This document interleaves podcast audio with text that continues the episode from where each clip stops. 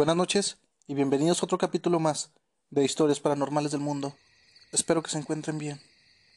¿Cuántas historias y videos hemos escuchado y visto sobre la Llorona? Pero ¿cuántos de ustedes han tenido contacto con ella? Muy pocos, supongo. Pero, ¿es real? ¿O tal vez es solo una leyenda? Aquí te contaré una historia que te pondrá a pensar si es real esta leyenda. Así que no olvides de compartir y activar la campanita para que no te pierdas nada de nuestro contenido. Esta historia me la hace llegar Carolina Isabel. Buenas noches, soy de Veracruz. No diré exactamente de dónde soy, ya que a toda mi familia no le gusta hablar de este tema, ya que muchos vecinos nos tachan de locos. Y es que esto le pasó a mi hermano. Fue muy famoso su caso aquí en la región. Le pasó a mi hermano, exactamente hace 11 años. Él siempre salía a beber con sus amigos, el fin de semana. Siempre llegaba por la madrugada, dos o tres de la mañana. Llegaba y se metía a la cama con los zapatos puestos, de lo borracho que andaba. Los vecinos empezaron a decir que entre las dos y tres de la mañana empezaban a ir unos lamentos por la colonia. Pero nadie, nadie sabía de dónde provenían. Decidí quedarme un sábado despierta, a ver si lograba escuchar esos lamentos, los lamentos que decían los vecinos. A las dos de la mañana, por la ventana, alcanzaba a oír unos lamentos, a lo lejos, y decidí abrir la ventana del segundo piso para escuchar mejor. Quería escuchar todo con más detalle. Cuando la abrí, miré que venía mi hermano corriendo. Venía gritando que le abriéramos la puerta. Bajé y no encontraba mis llaves. Mi hermano golpeando y gritando desesperadamente en la puerta que la abriéramos. Cuando encontré mis llaves, mi hermano gritó y dejó de golpear la puerta. Abrí y él entró vomitando.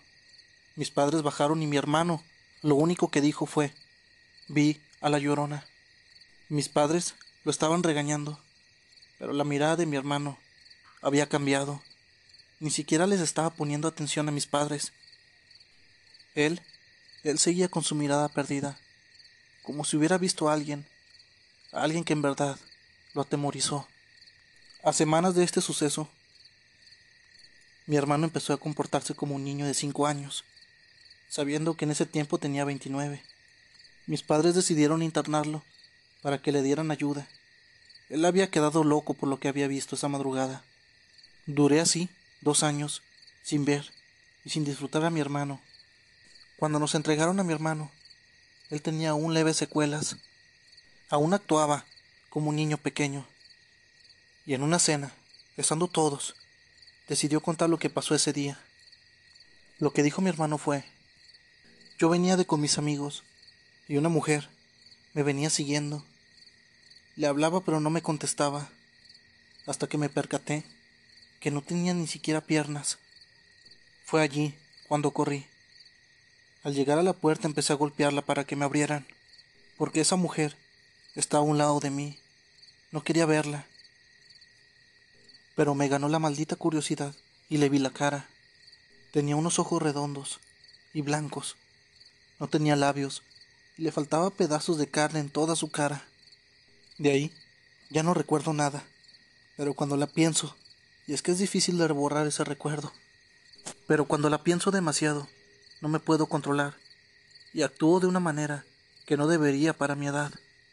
Eso fue lo que dijo mi hermano, y al escuchar lo que dijo, nos quedamos callados. En la actualidad, mi hermano ya está bien y recuerda esto como un encuentro con la llorona.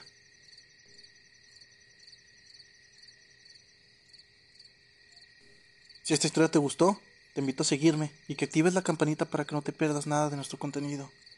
Te dejaré una pregunta en la descripción de este capítulo. Les dejaré mi correo electrónico y mi Facebook para que me hagan llegar sus historias. Empezaré a tratar de subir historias una vez a la semana. Estaba subiendo historias una vez cada 15 días, cada dos semanas, em, cada 10 días. Este, y la verdad es que andaba un poco ocupado en mi vida personal. Y este, por eso me he tardado en subir historias.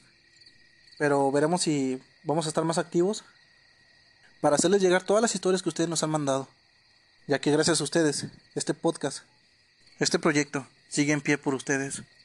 Que estén bien y que pasen buenas noches.